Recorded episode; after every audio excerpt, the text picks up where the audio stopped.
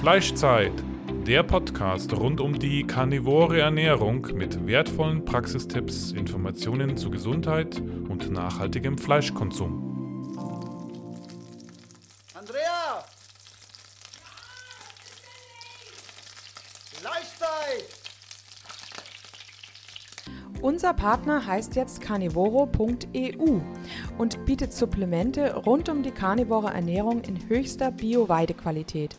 Es gibt dort wertvolle Innereien wie getrocknete Leber, Herz, Milz, Knochenmark oder einen Innereienmix. Nicht nur die Mineralien, sondern auch die Vitamine sind durch die schonende Gefriertrocknung zu 95 Prozent erhalten. Das Verhältnis von Vitaminen und Mineralien ist in Innereien perfekt auf unseren Körper abgestimmt, da es sich um ein natürliches Lebensmittel handelt, das unsere Vorfahren über Jahrtausende konsumiert haben. Auch die Aufnahme durch unseren Körper erfolgt auf natürliche Weise gegenüber Nahrungsergänzungsmitteln, die isoliert hergestellt werden und häufig Zusätze enthalten. So gibt es auch Knochenbrühe in praktischer Pulverform zum Auflösen, auch ohne Zusätze, ganz natürlich mit einem hohen Anteil an Kollagen. Sichere dir jetzt mit dem Code Carnitaria 5% Rabatt auf deinen ersten Einkauf. So, hallo und herzlich willkommen zu einer weiteren Folge vom Fleischzeit. Heute haben wir Julia zu Besuch. Ähm, äh, im Interview. Julia ist eine junge Mutter mit 27 Jahren ähm, aus der Nähe von Frankfurt. Sie hat eine sieben Monate alte Tochter, ähm, hat Geografie studiert und Geoinformation und ist quasi, äh, ja, hat zuletzt an einem Forschungsprojekt gearbeitet an der Uni und ist jetzt ähm, natürlich im Mutterschutz. Ja, wir freuen uns, Julia. Du bist auf Instagram sehr aktiv mit vielen Inhalten. Ähm, du versuchst aufzuklären über die karnivore Ernährung ähm, und tust immer zu so einem Schlagwort einen Beitrag verfassen. Ich, es freut mich sehr, dass endlich jemand auch was Fachliches über Carnivore im, auf Deutsch ähm, zusätzlich äh, berichtet. Ja, also guten Morgen, Julia. Guten Morgen, schön, dass ich bei euch sein darf. Ja, ähm, freut uns auch, dass du da bist. Jetzt würden, würde uns erstmal interessieren, wie sah denn deine Ernährung vor Carnivore aus und wie sah deine Gesundheit vor Carnivore aus? Ja, da muss ich ganz am Anfang beginnen. Meine Mutter hat sich entschieden, mich nicht zu stillen, mir Pränahrung auf Milchbasis zu geben. Da habe ich aber nach drei Monaten schon sehr stark darauf reagiert in Form von Neurodermitis und wurde dann von der Kinderärztin quasi umgestellt auf Sojabasis und ähm, habe dann halt auch viel Zucker weglassen müssen, weil ich da einfach darauf reagiert habe, habe auch viele Allergien entwickelt, also ich habe häufig auf Gemüse allergisch reagiert, ähm, Tomaten, Gurken und sonstiges konnte ich nicht essen und habe mich dementsprechend sehr kohlenhydratlastig ernährt, also hochverarbeitete Kohlenhydrate, weil das war das Einzige, was jetzt irgendwie keine großen Reaktionen bei mir ausgelöst hat und natürlich Fleisch.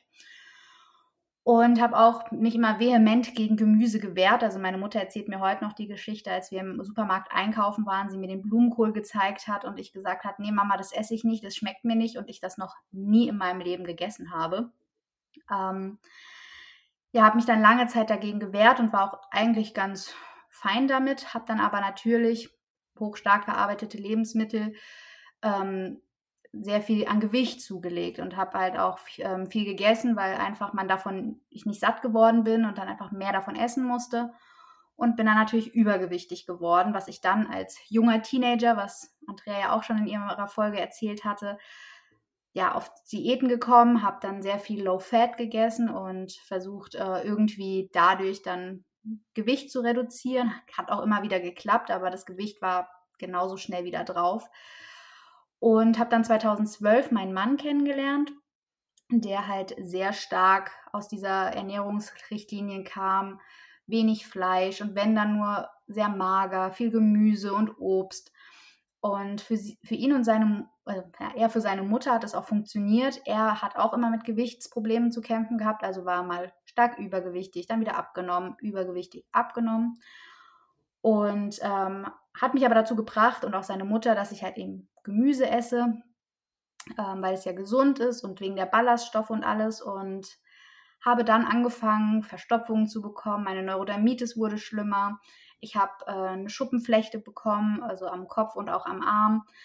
Und ähm, ja, allgemein habe ich zwar Gewicht verloren und mich dadurch schon besser gefühlt, also einfach weil diese Last nicht mehr mit mir rumzutragen war, aber ich habe auch gemerkt, dass ich halt andere gesundheitliche Probleme bekommen habe. 2014 wurde mir dann eine Schilddrüsenunterfunktion diagnostiziert.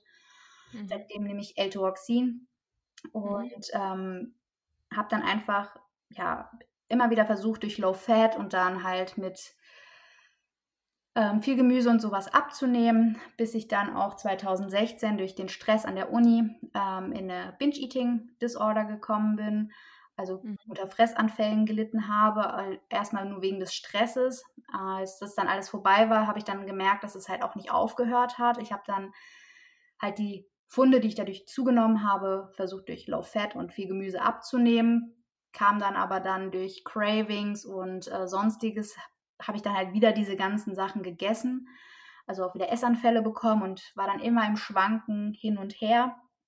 Und dadurch, dass mein Mann auch diese Probleme hatte, ja, hat er halt eben nach einer Lösung gesucht und kam dann zur ketogenen Ernährung. Die habe ich dann im Oktober 2018 begonnen, habe dann aber, ja, hing irgendwie wie so ein, ja, wie so ein Junkie immer noch halb an den Kohlenhydraten, weil ich versucht habe, alles irgendwie dann doch noch in Form, in ketogener Form ähm, mir möglich zu machen. Also eine Keto-Pizza mm. zu backen oder Keto-Kuchen, Keto-Süßigkeiten. Also man, ich war da irgendwie nicht von weg.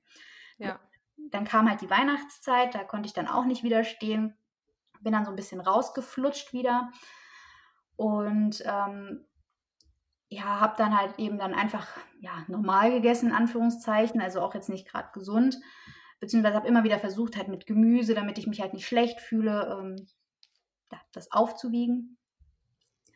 Ja, und habe dann im April, März, April 2019 nochmal einen Keto-Versuch gestartet mit äh, Fasten. Also ich habe dann 72er Fasts gemacht oder 48er, habe OMAD gegessen im Wechsel mit 48er und habe einfach so irgendwie versucht, dann auch das Gewicht loszuwerden, halt auch mit der ketogenen Ernährung. Habe dann im Mai 2019, da hatte mein Vater einen Hinterwarnsinfarkt, also äh, am Herzen. Mhm. Und ich hatte mal wieder einen Essanfall und hatte mir das Buch Ist Fett, werde schlank gekauft. Und das ist ja auch eher so in die Keto-Paleo-Richtung und habe mich dann danach ernährt, habe, weiß ich nicht, 150, 200 Euro für Nahrungsergänzungsmittel ausgegeben. Und ähm, damit quasi versucht dann auch wieder meine Gesundheit quasi zu regulieren, weil ich auch schon mit meinem Mann schon mal einen Termin bei einem Experten für Leaky Gut gemacht hatte, bin aber dann irgendwie doch nicht hin, weil irgendwie war ich mir dann unsicher und so weiter. War für mich irgendwie was, was das kannte ich nicht. Was ist das, Leaky Gut? Ähm, ja, und habe dann aber entschlossen, ich möchte jetzt doch eigentlich, wir könnten es auch mal, also ich wollte immer jung Mutter werden, dass wir dann schon mal anfangen, so zu probieren, weil auch mir die Ärzte immer gesagt haben, ja, wegen der schlechten Schilddrüsenwerte und wegen der unregelmäßigen Periode, die ich dann auch entwickelt habe, kann es bis zu einem Jahr und länger dauern, bis es dann mal überhaupt funktioniert. Und ich bin ein schon sehr pessimistischer Mensch und habe dann halt irgendwann die Angst gehabt, weiß nicht, ich bin 35 und muss dann zu einer Kinderwunschklinik, weil es immer noch nicht geklappt hat. Also habe ich dann zu meinem Mann gesagt, komm, lass uns doch einfach probieren. Zu der Zeit habe ich mich ja auch sehr fleischlastig ernährt. Nach diesem Ist fett, werde schlank. Mhm. Und ähm, ja, Anfang Juni hatte mir dann die Ärztin gesagt, das kann sehr, sehr lange dauern. Im Mitte Juni haben wir dann entschieden, wir probieren es. Im Juli sind wieder meine Tage ausgeblieben. Da dachte ich so, okay, es funktioniert halt einfach nicht, weil der Test mhm. negativ war, der Schwangerschaftstest. Ja, und dann hatte ich Anfang August, hatte ich dann wieder einen Essanfall. Ich weiß noch genau, das war montags. Und habe mir dann gedacht, nee, ich muss jetzt irgendwas ändern. Mir geht es einfach nur dreckig. Ich fühle mich die ganze Zeit schlecht, habe immer Schuldgefühle, weil ich falsch esse oder dann Essanfälle habe. Und habe dann gesagt, komm, wir fahren jetzt einkaufen. Ich mache Carnivore. Also mein Mann hatte schon so im Juli, Juni ungefähr so damit geliebäugelt. Äh, das wäre jetzt meine Frage, die ich jetzt ja. äh, hier gerne stellen würde an der Stelle. Ähm, wie seid ihr dann letztendlich oder wie bist du letztendlich wirklich dann auf Carnivore gekommen oder zur Carnivoren Ernährung? Also wo hast du dir die Informationen geholt? Wie bist du drauf gestoßen? Also tatsächlich war es erstmal nur mein Mann. Der hat, ähm, wie gesagt, im Mai 2018 ja, mit Keto angefangen, weil er einfach was gesucht hat, wo er halt essen kann, in Anführungszeichen, was er möchte, aber nicht zunimmt, weil er der Meinung ist, dass eine gesunde Ernährung kann man essen und muss sich nicht die ganze Zeit kasteien, wie jetzt zum Beispiel bei Kohlenhydraten oder sonstiges, wo man ja immer aufpassen muss, wenn man zu viel isst, kann man ja dann einfach zunehmen und halt eben dieses normale Hungergefühl verliert man ja dort. Mhm. Und genau, dann hat er halt eben viel auf im englischsprachigen Raum über Reddit und YouTube halt ähm, ketogenen Leuten ist er gefolgt, die dann irgendwann langsam so in die karnivore Richtung ab abgedriftet sind. Ist dann auch auf Dr. Sean Baker gestoßen und hat dann ja so im Juni, Juli 2019 so angefangen davon zu erzählen, dass es halt eben diese karnivore Ernährung gibt und war aber immer so ein bisschen, ah, ich weiß nicht, wegen Gemüse und sonstigen und wusste nicht, ob er das so durchziehen kann. Und für mich war das irgendwie so, als er das erste Mal davon erzählt hat, die Lösung, weil ich einfach wusste, Kohlenhydrate triggern mich zu sehr, also wegen meiner Essstörung und auch generell kann ich da nicht gut, also mein Hungergefühl regulieren. Mhm. Und ja, habe dann einfach ähm, auch gedacht, so ja, früher habe ich als Kind auch immer unheimlich gerne Fleisch gegessen. Ich habe, ähm, wir haben viel ähm, halbe Hähnchen gegessen oder Sparrows oder auch anderes Fleisch. Wenn mein Opa irgend oder meine Mutter sich an ihrem Serrano-Schinken Fett ab, das Fett abgeschnitten hat, habe ich das sehr gerne pur gegessen, was ja auch ein, ja, muss man drüber streiten, ob das jetzt irgendwie äh, ein bisschen freaky ist oder nicht. Also ich finde nicht. Nö, ist auf alle Fälle vitaminhaltig. Das, das ist interessant, weil meine Mutter hat es auch von mir erzählt, dass ich früher immer die Fettränder von den Steaks von der ganzen Familie gegessen habe anschließend. Ja, und das hat mir halt einfach irgendwie ge geschmeckt und gepasst und dachte, ja, okay, das ist das, was ich, äh, was ich machen möchte oder haben möchte.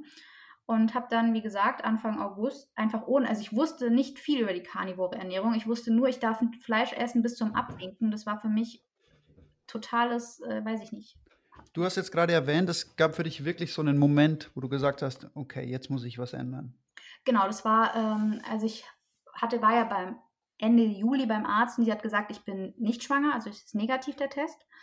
Und war dann bei einer Freundin, habe ihren Geburtstag gefeiert, noch ordentlich getrunken und habe mich aber davon nicht mehr erholt. Also ich bin einfach komplett groggy gewesen, K.O. Ich habe auch beim Sport extreme Leistungseinbußen gehabt und ähm, habe dann auch wie gesagt, montags, es war der 12. August, das weiß ich noch ganz genau, weil am nächsten Tag der Schwangerschaftstest positiv war, hm. wieder einen Essanfall gehabt und ähm, habe dann so, wollte dann mich eigentlich aufs äh, Laufband stellen und gucken. Da war bei uns ähm, so ein Halbmarathon, den man mitlaufen konnte. Wollte ich mit meinem Vater laufen, weil er ja auch 2019 den Herzinfarkt hatte und dann wieder so fit wurde. Und wollte halt schauen, ob ich fünf oder zehn Kilometer laufe. Also man konnte 15 oder halt dann Halbmarathon laufen. Und ich kam einfach nicht zu Pott und dachte, es kann doch nicht sein, dass ich ständig in dieser Essanfall ähm, ja, Spirale gefangen bin. Und es hat mich total genervt und ich wollte einfach da raus und mich einfach gut fühlen, weil ich mich die letzten Wochen auch, egal oder Jahre, einfach immer irgendwie müde, träge, schlapp, sonstiges gefühlt habe. Und also es war wirklich so ein Moment, wo du gesagt hast, ich muss jetzt für mich selber auch Verantwortung übernehmen und ich muss was ändern, oder? Genau, da habe ich gesagt, so es muss jetzt was anderes her. Ich brauche jetzt eine Lösung für mein Problem. Ich muss weg von den Kohlenhydraten. Ich muss mich einfach wohl und gesund fühlen. Und ja, eine Ernährung auf Fleischbasis war ja am Anfang komisch, weil man ja auch so diese ganzen ja, Lehren, die man ja von klein auf eingetrichtert bekommt, äh, hinterfragt. Aber es war irgendwie für mich so die Lösung, weil ich dachte so, okay, Fleisch esse ich super gerne. Nur Fleisch essen kann ich mir eher vorstellen, als, weiß ich nicht, vegetarisch oder vegan zu leben also probierst du es. Und da waren wir einkaufen und da hat mein Mann gesagt, ja, naja, komm, nimm dir noch einen Schwangerschaftstest mit. Ja, der war dann positiv. Und da ich aber noch nicht so in diesem wissenschaftlichen und Wissen drinne war, habe ich dann dieses Projekt erstmal gestoppt, habe gesagt, nein, in der Schwangerschaft möchte ich keine Experimente machen. Auch nicht einfach meinen Stoffwechsel wieder auf Ketogen umschmeißen, weil mein Körper hat ja genug damit zu tun. Und habe mich dann erstmal dazu entschlossen, normal zu essen, wobei ich in der Schwangerschaft dazu sagen muss, ähm, ich darauf geachtet habe, wirklich meine Hauptquelle aus Fleisch zu beziehen ähm, und dann drumherum das zu essen, worauf ich Lust habe. Wie sah das dann aus bei dir in der Schwangerschaft allgemein? Du sagst, okay, Grundlage war Fleisch. Ähm, auf was hattest du alles Lust? Ähm, tatsächlich auf nicht so viel. Mein Hauptfokus äh, lag auf einmal auf Döner bzw. Dönerfleisch.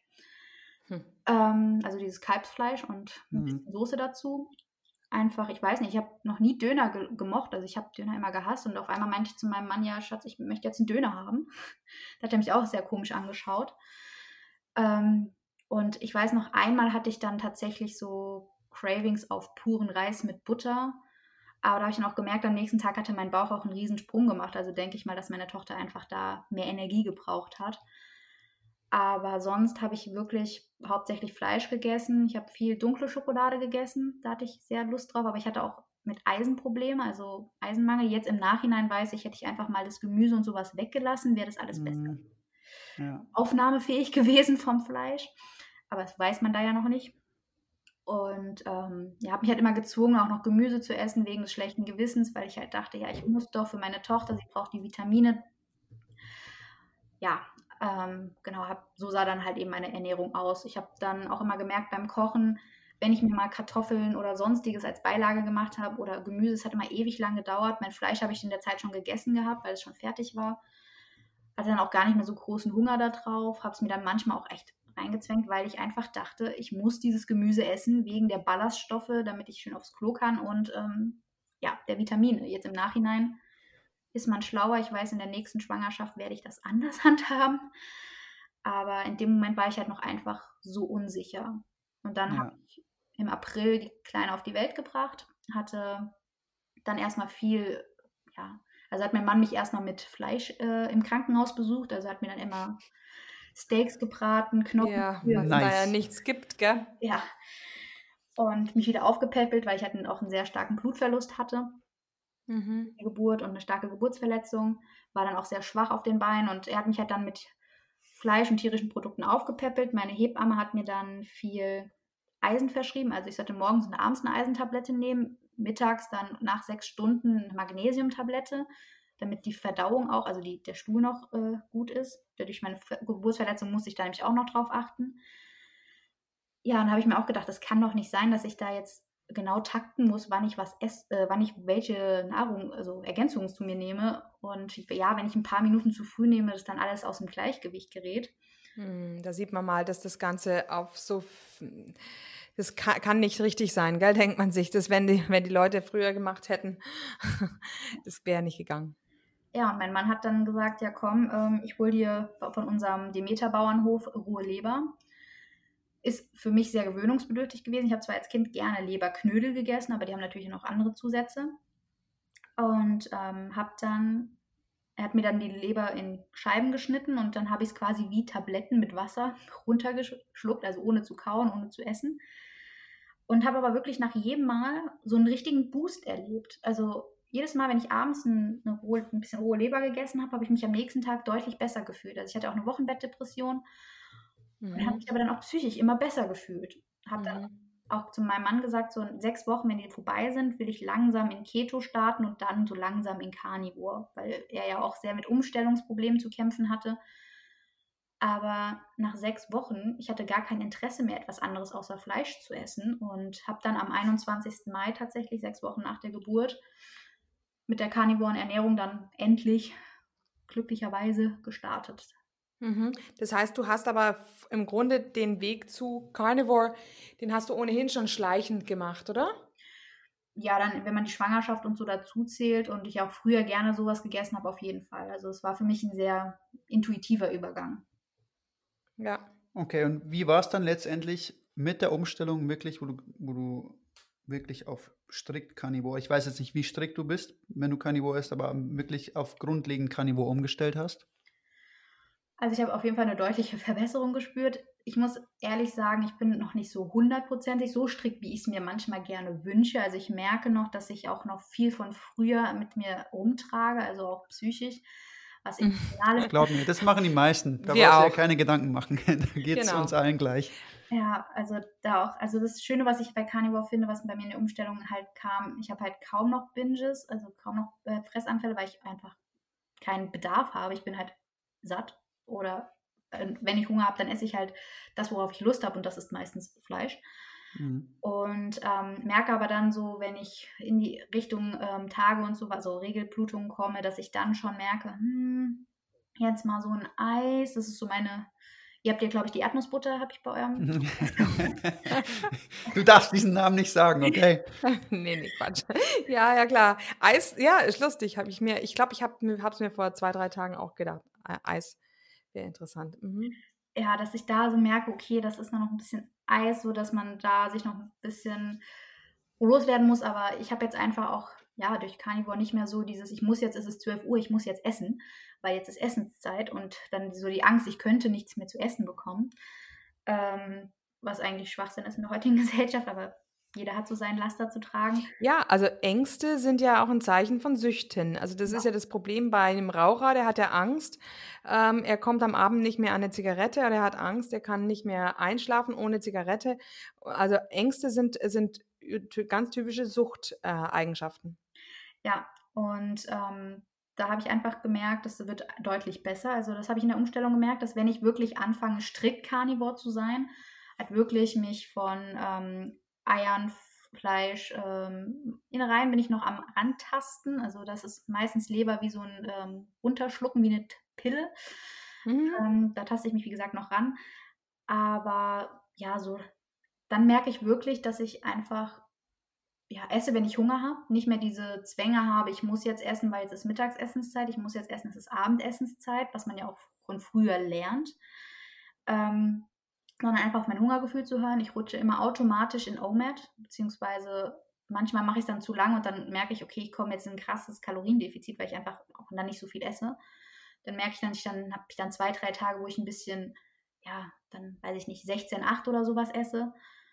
Und habe dann nicht mehr so diese Cravings. Klar, wenn ich meine Tage bekomme, dann schon noch. Oder jetzt warte ich mal eine Zeit lang, da hat Luisa gerade den richtigen Schub und ich meine Tage und da bin ich eh schon so ein bisschen nervlich, äh, sehr angespannt. Und das heißt wie, Entschuldigung, wie gehst du damit um? Also wenn du zum Beispiel jetzt ähm, während deinen Tagen äh, Cravings bekommst, wie, wie, wie handhabst du das? Wie gehst du damit um? Also aktuell war, ist es so, dass ich sage, okay, wenn ich jetzt wirklich richtig Bock auf ein Eis habe, dann hole ich es mir einfach mal und gönne es mir dann auch, also esse es dann auch und dann ist es auch gut. Also das ist auch was, was ich überhaupt nicht kenne, weil früher war das ja immer was komplett Verbotenes und dann musste das in Massen reinkommen, weil man muss ja danach wieder aufhören, es zu essen und das darf man nie wieder essen. Mm. Und ähm, habe dann jetzt einfach so gemerkt, okay, dann esse ich mal eins und dann ist auch gut. Also ich versuche es meistens dann auch durch Milch abzuwenden. Also tatsächlich hilft mir in dem Moment dann auch Milch. Mhm. mhm. Ähm, oder pure Sahne, die ich dann aufschlage. Das mhm. dann auch.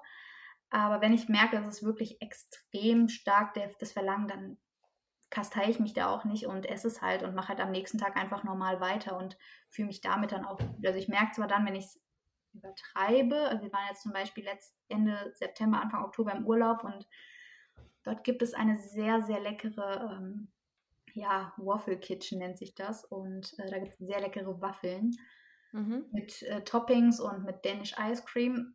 Da haben wir es dann auch ein bisschen übertrieben. Das haben wir aber auch wirklich gemerkt. Also die Quittung haben wir dann bekommen, in, ich in Form von Gelenksschmerzen. Ja, interessant, ja. Ähm, also, und mein Mann halt auch in Form von Problemen mit der Verdauung und, und so weiter.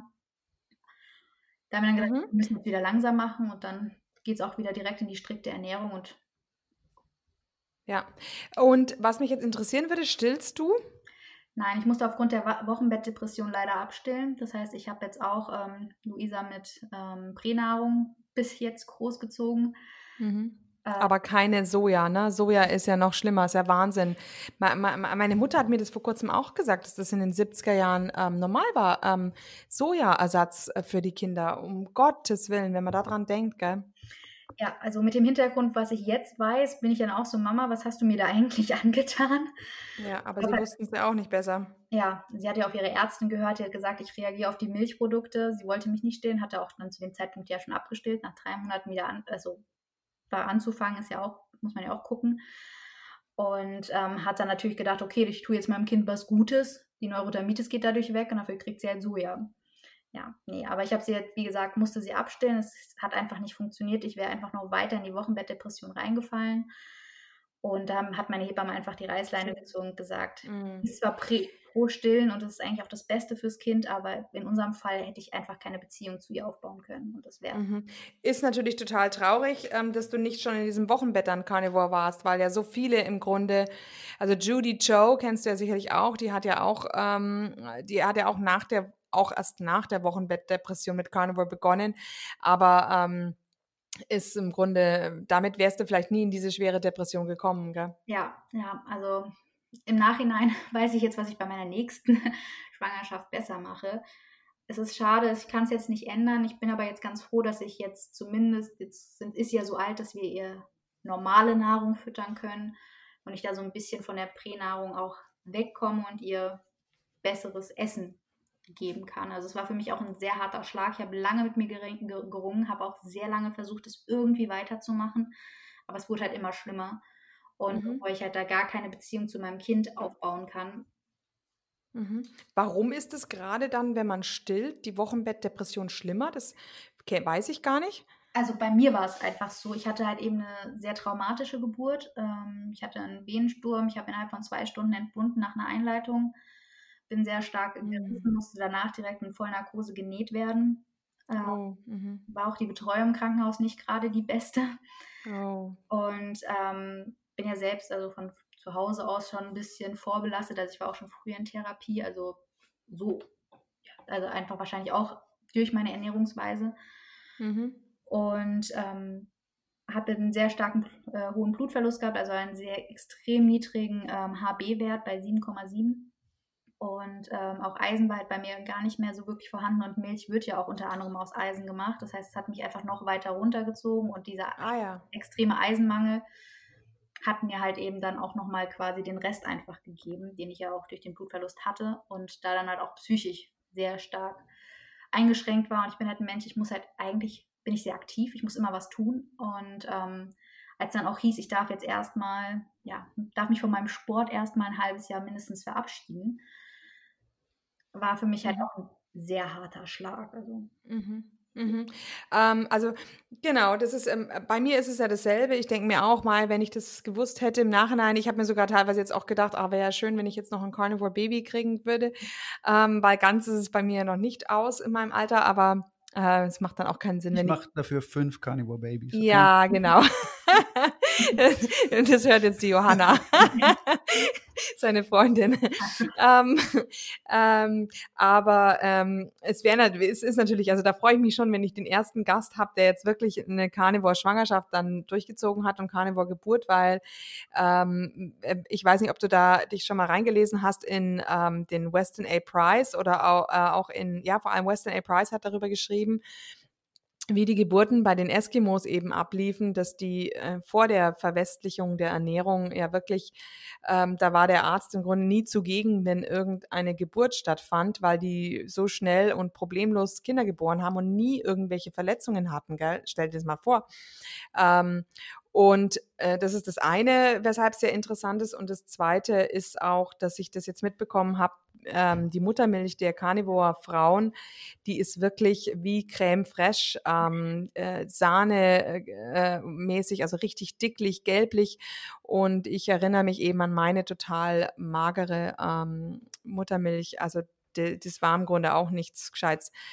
Ähm, also das ist dann, wird dann auch spannend oder wird vielleicht bei dir spannend beim nächsten Kind. Und vielleicht ist dann auch die, die Geburt nicht mehr so schlimm, gell? Das ist, das tut mir ja leid. Das ist, und, und da sieht man auch das mit der Einleitung, gell? Man sieht ja. wirklich, dass ähm, ich habe mich ja Gott sei Dank beim meinem zweiten Kind gegen eine Einleitung gewehrt, weil ich halt aber schon wusste, es geht ohne. Aber die machen ja, was die alles mit einem machen und man ist dann ja so hilflos und aber ich meine, da wird ja irgendein künstliches Zeug einem, ich glaube Hormone oder irgendwas wird einem da intravenös gegeben, oder? Also ich, mir wurde Prolaktin Gel geschmiert. Also es gibt einmal den Venentropf, da kannst du es stoppen, aber mir wurde halt Gel geschmiert, was man nicht einfach quasi wieder abmachen kann. Mhm. kann. Bei mir war es halt so, ich hatte halt einen frühzeitigen Blasensprung. Nach 24 Stunden muss man ja oder soll man ja einleiten. Ich war, habe halt auf den die, Ärzt, die Ärztin vertraut. Ich war eigentlich auch komplett gegen eine Einleitung, wollte ich eigentlich nie. Aber wegen des, ähm, ja, der Risiken und Gefahren habe ich dann halt doch zugestimmt und mhm. wurde dann auch schon mit Antibiotika zu, vollgepumpt. Nach, nach, nach acht Stunden, glaube ich, war es, habe ich die erste Antibiotikadosis bekommen. Die habe ich dann auch noch nach der Geburt bekommen, wegen der OP und der Wunde. Und ja, deswegen. Mhm.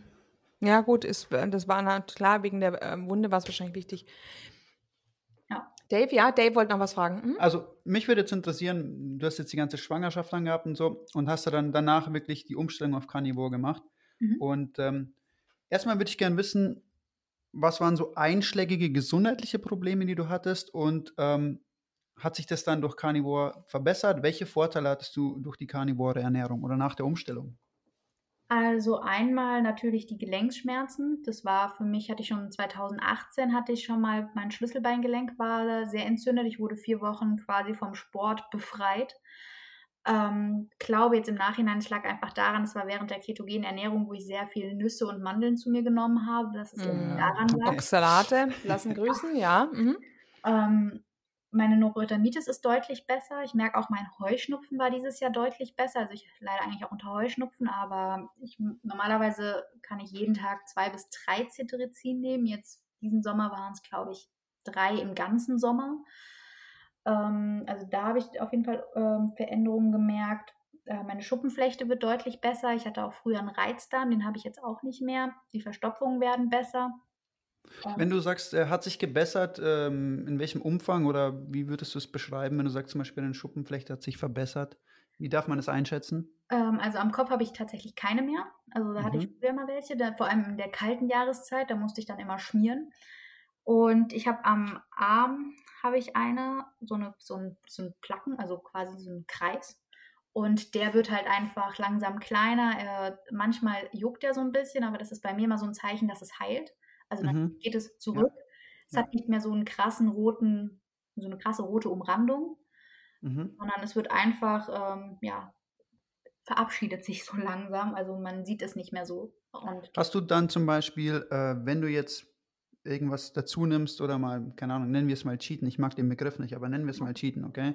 Ähm, hast du dann wieder so, so aufflammende ähm, Momente, wo das Ganze stärker wird oder hält sich das einfach jetzt trotz allem in, in Grenzen?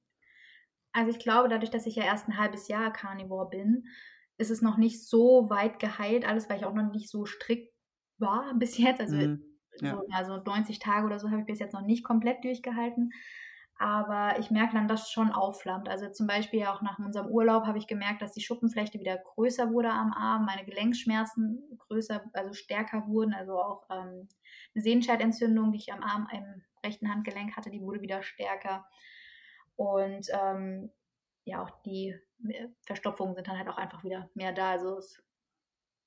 Also ich habe vor kurzem auch vom Sean Baker gehört, dass es wirklich bei Hautproblemen bei Carnivore teilweise bis zu einem äh, ein halbes Jahr bis ein Jahr dauert, bis es komplett weg ist. Also das hat er auch gesagt. Also ähm, die- Hautprobleme dauern manchmal Ja. länger. die Erfahrung, die ich da gemacht habe mit, mit meinen Hautproblemen, und ich hatte auch starke Hautprobleme, ähm, mir hat wirklich das Fasten da nochmal riesig geholfen, als ich feste Fastenfenster eingebaut habe und auch mal länger gefastet habe, teilweise auch mal trocken gefastet habe.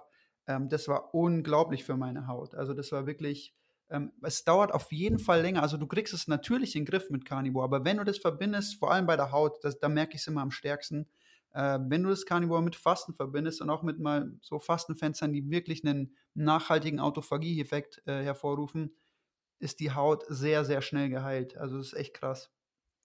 Ja, also ich ähm, rutsche ja auch in OMAD, beziehungsweise habe ja auch letztes Jahr mal ein bisschen mit Fasten rumexperimentiert und hatte da aber auch schon Mhm. gemerkt, dass es schon, also ich hatte schon das Gefühl, dass es ein bisschen besser wird, aber das war, glaube ich, einfach ein zu kleiner Zeitraum. Es waren, glaube ich, ein, Es dau ja, es dauert immer ein bisschen. Es ist genauso wie mit der karnivoren Ernährung auch. Das ist natürlich, der Körper muss erstmal Zeit haben zu heilen, aber mh, der Zeitraum, wenn du es mit Fasten verbindest, ist viel, viel, viel geringer, äh, wo du nachhaltige Verbesserungen dann verspürst. Und ähm, dann kannst du es ja sowieso immer weiter runterschrauben auch und ähm, ganz normal Carnivore machen oder Carnivorisch, je nachdem, wie man es halt machen möchte. ja.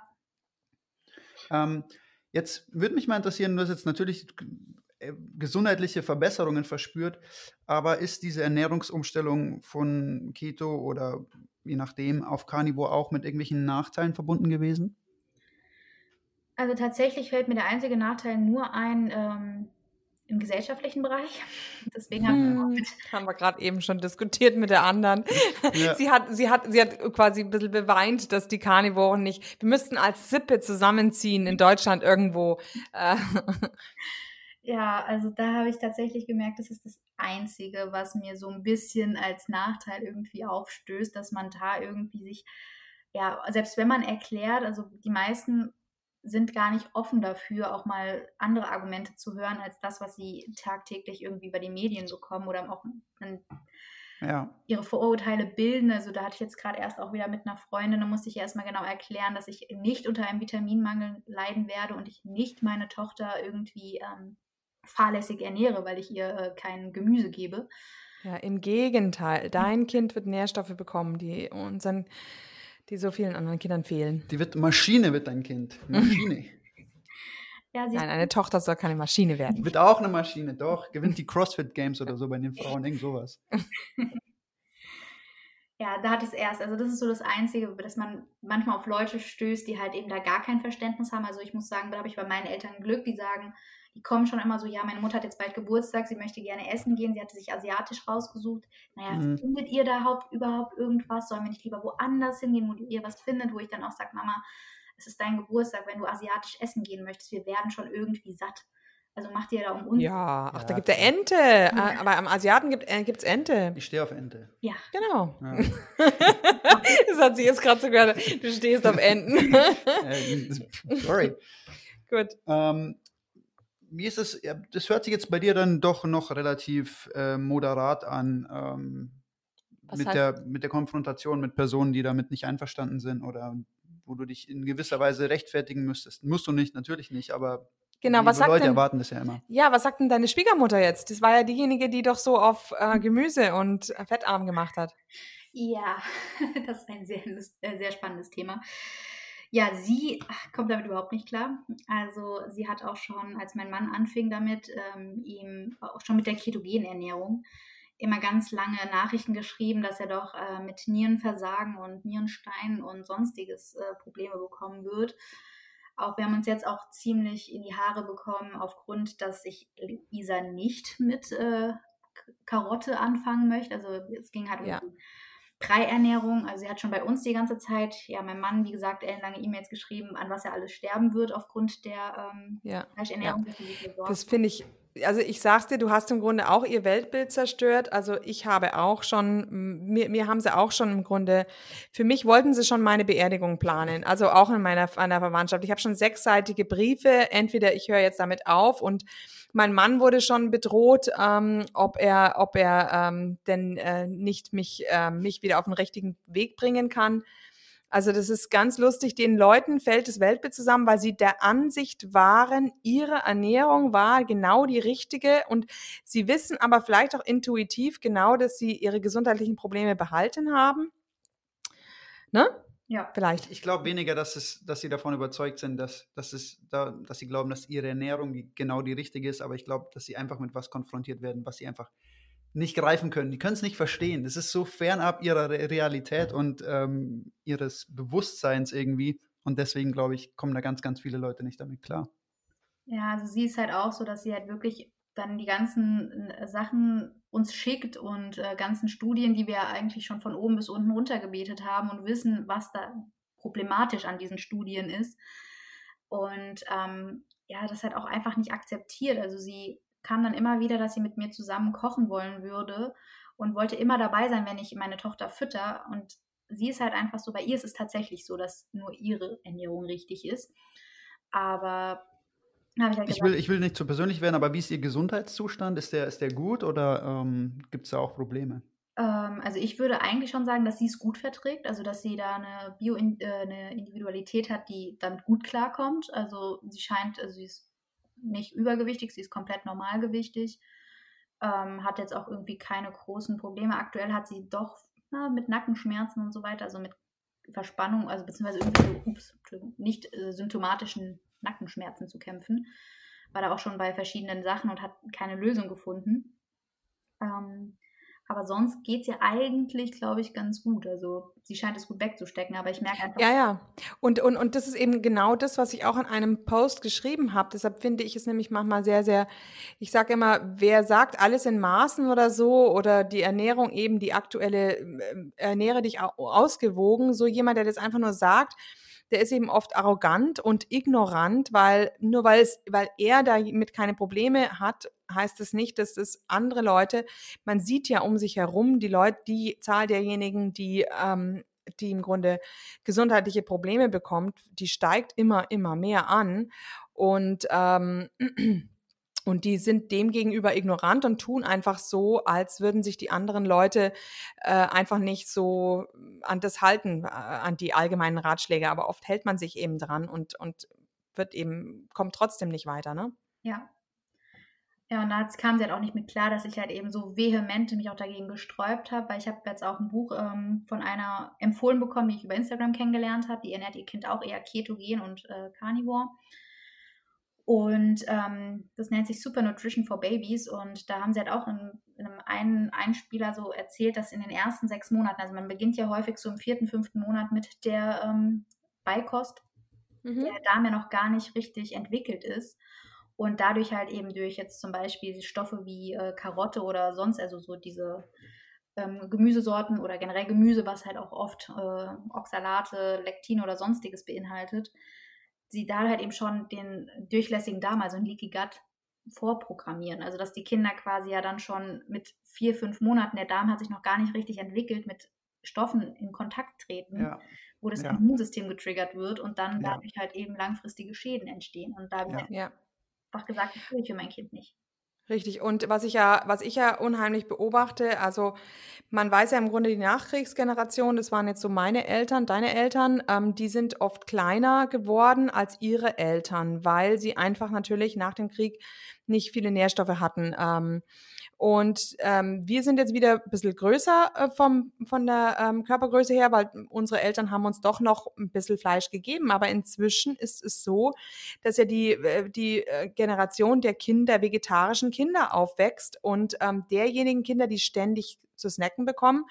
Und jetzt hat man nämlich wieder diese Kleinwüchsigkeit. Also es gibt immer mehr Fälle ähm, von Kindern, die extrem klein sind und ähm, das ist im Grunde auch ein Nährstoffmangel. Und das sieht die Gesellschaft nicht. Ja. Will es nicht wahrhaben, ne? Ja. verdrängt. Ja, also ich muss auch sagen, wenn ich mir anschaue, ich habe lange Zeit Kindertouren gemacht und da lernt man ja auch verschiedene Kinder kennen und redet auch mit den Eltern und dann wird dann oft erzählt, was die alles für Allergien mittlerweile haben. Wo ich mir auch so denke, das muss doch auch irgendwo herkommen, diese ganzen Allergien, die mittlerweile jeder ist ja, also kennt man ja, dass irgendwie alle gegen alles Mögliche allergisch sind. Richtig. Und es kommt immer früher aufgrund dieser ganzen Rohkost.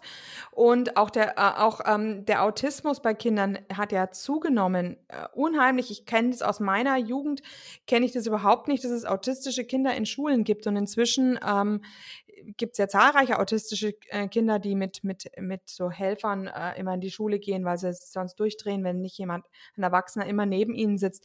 Und da hat ja zum Beispiel der Dr. Seibers ein bisschen aufgeklärt, ähm, dass er gesagt hat, das Problem ist, dass wir keine tierischen Fette zu uns nehmen und ähm, das Cholesterin ist ja unheimlich wichtig für den Aufbau des Hirns und das ist ein Grund, weshalb es immer mehr ähm, autistische Kinder gibt.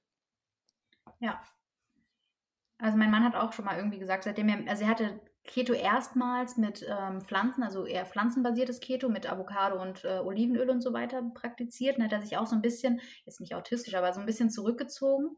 Und seitdem er sich mehr auf ähm, Fleisch basiert ernährt, also auch mehr äh, Fleischfette und so weiter, hat er einfach das Gefühl, er hat ein ganz anderes Selbstvertrauen und auch eine ganz andere Ausstrahlung, weil er einfach so auch ein Stück weit klarer wird und ähm, ja, sich einfach besser fühlt. Also auch ja, toll.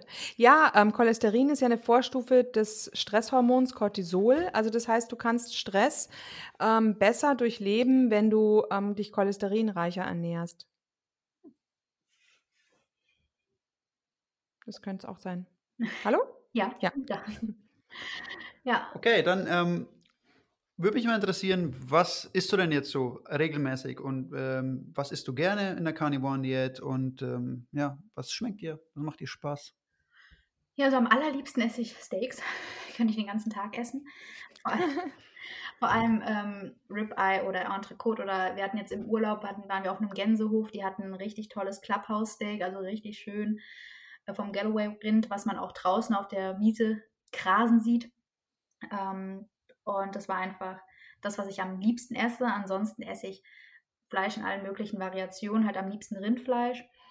Ähm, auch mal Hühnchen, da esse ich aber dann am liebsten äh, Chicken Wings, ähm, auch von unserem Demeter Bauernhof, wo ich die dann selbst mariniere und dann in den Airfryer packe.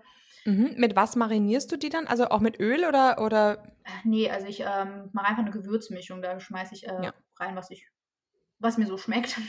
Mhm. Und ähm, pack's dann in den Airfryer. Das ist dann ganz praktisch, weil dann werden die super knusprig und schmecken auch super lecker. Dann esse ich neuerdings wieder Eier. Also ich hatte eine Zeit lang, da konnte ich keine Eier essen, komischerweise. Ähm, das hat mir einfach überhaupt nicht geschmeckt. Aber jetzt durch meine Tochter, die kriegt ähm, abwechselnd ähm, ihr Fleisch mit Leber, Rinderfett und Knochenbrühe und Eigelb. Also so weich gekochtes Eigelb. Dadurch esse ich mhm. dann auch wieder ein bisschen mehr mit. Also ich esse dann quasi die Überbleibsel von ihr, ähm, wobei ich auch nicht immer das ganze Eiweiß esse. Ähm, genau, ab und an gönne ich mir eine Scheibe Käse, aber da auch nur auf meinem Fleisch drauf. Wenn ich mir zum Beispiel selbst Burger mache, dann esse ich dann Bacon und ähm, Käse noch mit drauf. Mhm. Und ja, so Spare Ribs esse ich gerne ähm, immer noch. Mhm. Ja, das ist so das, was ich aktuell gerne esse. Ja, schön. Ähm, würde mich jetzt in Verbindung damit gleich mal interessieren, ähm, hast du so eine Struktur in der Nahrungsaufnahme? Ähm, wie isst du denn? Wie sehen deine Mahlzeiten aus? Zu welcher Tageszeit isst du vielleicht? Ähm, fastest du vielleicht manchmal auch ausgiebiger oder hast du deine Struktur? Wie sieht es bei dir aus?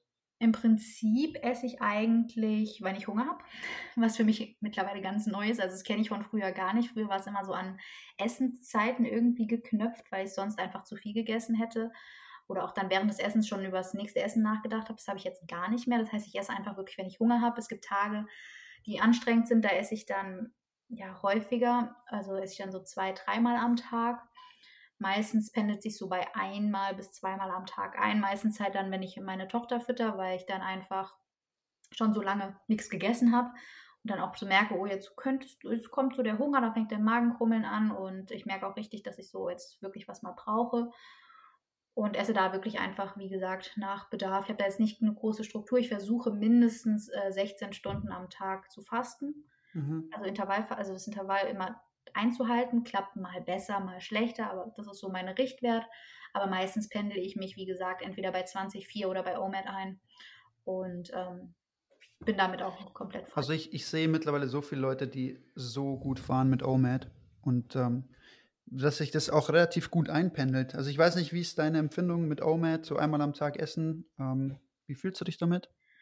Ich fühle mich damit super, also wenn, weil es halt einfach sich bei mir von intuitiv so einstellt. Also mm, ich zwinge ja. mich nicht dazu. Es war zum Beispiel, äh, im, als ich das mal eine Zeit lang letztes Jahr im März und April gemacht habe, habe ich mich dazu gezwungen. Aber klar, da habe ich auch noch ähm, Gemüse und Carbs äh, im Stück weit gegessen. Mhm. Aber es pendelt sich intuitiv ein, dass ich einfach nur einmal noch am Tag Hunger habe und dann esse ich halt was und das reicht mir dann auch. Also dann brauche ich nichts weiter und ähm, damit bin ich total fein und deswegen mag ich das halt auch einfach so gerne, weil es, wie gesagt, einfach intuitiv ist und nicht irgendwie aufgezwungen von außen.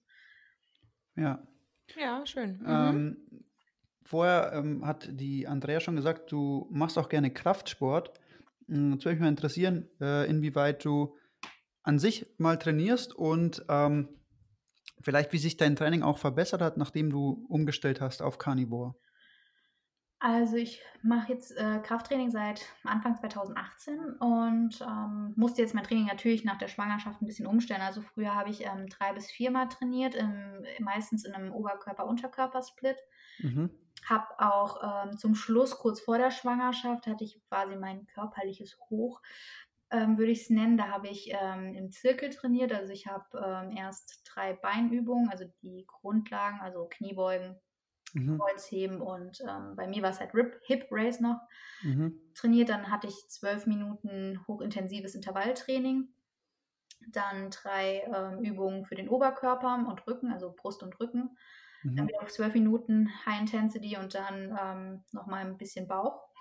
Das war so meistens so mein, also zum Schluss mein Training. Dann bin ich ja schwanger geworden, da habe ich es tatsächlich schleifen lassen, weil ich einfach, ja, nicht mehr so trainieren durfte, wie ich wollte. Also die ganz schweren Gewichte durfte ich nicht mehr rausholen. Ja, ist klar. Ähm, durfte nicht mehr an meine Grenzen und drüber hinaus. Und das hat mir Mhm. keinen Spaß gemacht. Deswegen war ich dann ein bisschen fauler in der Schwangerschaft tatsächlich, was ich im Nachhinein so ein bisschen bereue. Aber naja, und jetzt trainiere ich dreimal die Woche. Ähm, meistens nach dem Aufstehen. Dann ist die Kleine noch am besten drauf. Da kann ich sie dann unter den Spielbogen legen. Sie spielt dann gemütlich und ich ähm, trainiere halt eben meinen Ganzkörper, weil es mit dem Split ist, finde ich, noch ein bisschen schwierig. Wenn ich dann vielleicht ein bisschen mehr Routine als Mutter habe, kann ich dann auch wieder häufiger Ja. trainieren. Naja, ist für den Alltag natürlich einfacher, wenn du Ganzkörpertraining hast, dann bist du einfach ein bisschen flexibler. Genau, und da trainiere ich am liebsten mit der Langhantel und aktuell habe ich auch einen Plan mit Kurzhanteln und auch wieder mit, ähm, also ein bisschen zirkelmäßig mit Supersätzen, die aus Kraft und Ausdauer, also beziehungsweise Kraft und High Intensity zusammen Mhm. spielen. Ja, dass ich da einfach, da habe ich einfach am meisten Spaß mit und ich muss sagen, als ich mich auch schon ketogen ernährt habe, habe ich vor allem das bei der Ausdauer gemerkt, dass ich da deutlich bessere ähm, Ergebnisse erziele, deutlich länger aushalte und auch mit ähm, jetzt beim Kraftsport, wenn ich merke, ich cheate mehr, das, da merke ich schon auch einen Leistungsabfall. Also ich mag cheaten zwar auch nicht den Begriff, aber anders kann man es ja nicht beschreiben. Da merke ich schon auch einen Leistungsabfall. Also dass dann die Gewichte Okay. zu schwer werden und ich dann denke, oh, huh, schaffe ich jetzt überhaupt noch meine Wiederholung? Sollte ich nicht lieber ein bisschen weniger machen? Da werde ich auch aber auch mental so ein bisschen ja, weniger stabil. Also da, Ja, ja. Es wirkt sich einfach allgemein auf dich natürlich auch aus, ne? Ja. Wenn du dann wieder aus deiner Routine rausfällst, vor allem aus der Ernährungsroutine. Okay, was mich jetzt noch interessieren würde, ähm, hast du vor, wieder gewisse Lebensmittel zu integrieren in, in deine Ernährung, wieder zu versuchen, Lebensmittel zu implementieren? Oder ist es für dich jetzt so, ich habe die Umstellung gemacht und ähm, ich fühle mich da wohl damit und ich möchte eigentlich gar nichts anderes mehr? Also ich muss ehrlich gestehen, ich habe jetzt vor mit meinem Mann, also wir uns zusammen entschieden, dass wir im Januar einmal die 90 Tage Reset machen, also dass wir wirklich ähm, nochmal alles komplett eliminieren, also eine Elim- Eliminierungsdiät machen. Mhm. Und ähm, kann mir aber dann auch mittlerweile gar nicht mehr vorstellen, irgendwie in alte äh, Essensmuster zurückfallen zu fallen. Mhm. Ich wie- möchte nichts eigentlich so regelmäßig in, wieder integrieren. Also ich möchte bei meiner Ernährungsweise, wie ich jetzt bin, bleiben. Das Einzige, was ich noch einführen möchte, sind Innereien, dass ich mich daran noch gewöhne. Mhm. Aber ich muss sagen, ich fühle mich damit einfach wohl. Ich kann es mir nicht mehr vorstellen, mich anders regelmäßig zu ernähren. Klar, vielleicht mal eine Ausnahme, dass man sagt, okay, an einem Geburtstag isst man jetzt mal mit, äh, weiß ich nicht, chinesisches Essen oder sonstiges, aber nicht Ja. mehr in meinem normalen Alltag. Das kann ich Also du könntest jetzt zum Beispiel aber auch nicht vorstellen, dass du sagst, okay, ich nehme jetzt wieder Blaubeeren dazu oder so und ich vertrage die gut und ich habe damit keine Probleme und ähm, also du würdest die auch dann in dem Fall nicht mehr mit reinnehmen in deine, in deine Ernährung. Nee, tatsächlich nicht. Vielleicht würde ich im Sommer ein paar Erdbeeren essen, aber das wäre es auch. Aber in die regelmäßige Ernährung will ich eigentlich, bin ich so, wie es jetzt ist, total fein mit. Also nur Fleisch und Innereien und halt eben ja noch Fisch und Eier. Ja. Damit bin ich vollkommen zufrieden. Da kann ich mir auch gar nichts mehr anderes vorstellen. Was wir zum Abschluss immer noch gerne machen, ähm, was wir die Leute immer gerne fragen zum Abschluss, ähm, möchtest du vielleicht den Leuten irgendwas mitgeben? Leute, die vielleicht überlegen, Carnivore zu werden, Leute, die schon Carnivore sind, aber was ist, was, was möchtest du vielleicht noch weitergeben jetzt mit deinen Erfahrungen und, und, und retrospektiv mit dem, was du erlebt hast? Was möchtest du vielleicht weitergeben? Also ich muss ehrlich sagen, deswegen habe ich ja auch meinen Instagram-Account ähm, gegründet. Ich möchte die Leute so ein bisschen aufklären oder beziehungsweise jetzt nicht unbedingt aufklären, aber denen einfach zeigen, es gibt auch noch einen anderen Weg und ähm, dass die karnivore Ernährung einfach ja zu Unrecht irgendwie so verteufelt wird und dass man da einfach wirklich der man schon eine Chance geben sollte, es einfach mal auszuprobieren. Also das habe ich jetzt auch gerade bei Sean Bakers The Carnivore Diet, habe ich jetzt gerade angefangen zu lesen. Schreibt er auch in seinem ähm, in seiner Biografie, dass er auch einfach dachte, er probiert es einfach mal 30 Tage. Das ist echt ein Zeitraum, den sollte man für seine Gesundheit einfach mal ausprobieren. Voll. Und Voll. Also das du- ist wirklich, Genau. danke, dass du das sagst. Also dieser eine Monat, den, den sollte sich jeder einfach geben. Richtig. Und das ist, und das ist auch das, das Krasse bei den Leuten, die einem die ganze Zeit sagen, äh, das, was du machst, ist ganz schlimm, ist ganz gefährlich. Sie sollen es halt auch mal ausprobieren. Und sie würden, also bei mir war es ja nach drei Tagen, dass ich gemerkt habe, mir geht's so gut. Ähm, aber die Leute geben sich ja nicht immer drei Tage. Ja, Und ich habe eine Freundin, der hat, die war auch so, hm, sie weiß nicht. Und hm, hm, dann meinst du, probier's doch einfach mal 30 Tage. Was hast denn du zu verlieren? Und mittlerweile ist sie schon so begeistert davon. Wir ähm, sprechen die ganze Zeit darüber, was, was sich eigentlich alles auch so im Körper verändert und wie es positiv einen beeinflusst und verändert. Und wenn man einem nicht mal das irgendwie die Chance geben möchte, sich diese 30 Tage auszuprobieren, ja, weiß ich meine, vor allem, wenn du merkst, dir geht's nicht gut, dir geht's irgendwie scheiße. Ja. Wenn du dir dann nicht mal diese 30 Tage irgendwie zugestehst oder irgendwie diszipliniert genug bist, um dir 30 Tage von deinem Leben ähm, einfach zu nehmen und zu sagen, okay, ich probiere es jetzt einfach mal aus, weil ich habe nichts zu verlieren, ähm, dann bist du selbst schuld. Aber ich, also wir haben ja auch schon mal drüber geredet. Ich würde nicht mal sagen, dass es 30 Tage sein müssen. Manchmal reichen da auch schon zwei Wochen und du merkst ja. Veränderungen. Ja, also man muss ja. es nur einfach mal angehen und machen. Das ist das Einzige. Genau, und das ist eben immer das, ähm, ja, äh, von nichts kommt nichts. Wenn man sich, wenn man nicht anfängt, sich zu ändern, dann, dann, dann wird man auch nie andere Horizonte äh, aufmachen können oder äh, sehen können. Ja. Okay, ja, schön, Julia. Also du, wir danken dir ganz, ganz herzlich. Vielleicht für, für die äh, anderen Leute, die jetzt noch zuhören, ähm, wie ist dein äh, Accountname auf Instagram, falls die jetzt dich mal suchen wollen und ähm, deine Posts abchecken wollen? Ja, ihr findet mich unter julia.carnivore. Carnivore mit C geschrieben, also die ähnliche Variante. Mhm. Also wir werden das in die Show Notes tun, auf alle Fälle. Ja, hm? genau. Ja, ja. ja. Okay, schön. Dann sind wir mal gespannt und vielleicht sprechen wir uns ja irgendwann mal wieder, ähm, wenn du eben vielleicht nochmal schwanger bist oder wenn dein Kind, deine Tochter schon größer geworden ist. Das wäre ja dann total spannend. Ja, sehr gerne. Stehe ich gerne zu. Genau. Dann, dann, sagen wir vielen Dank, äh, wünschen dir noch in unserem Fall jetzt gerade ein schönes Wochenende noch. Mhm. Ja, danke. Und auch. Mach's gut. Ja, Servus. Tschüss.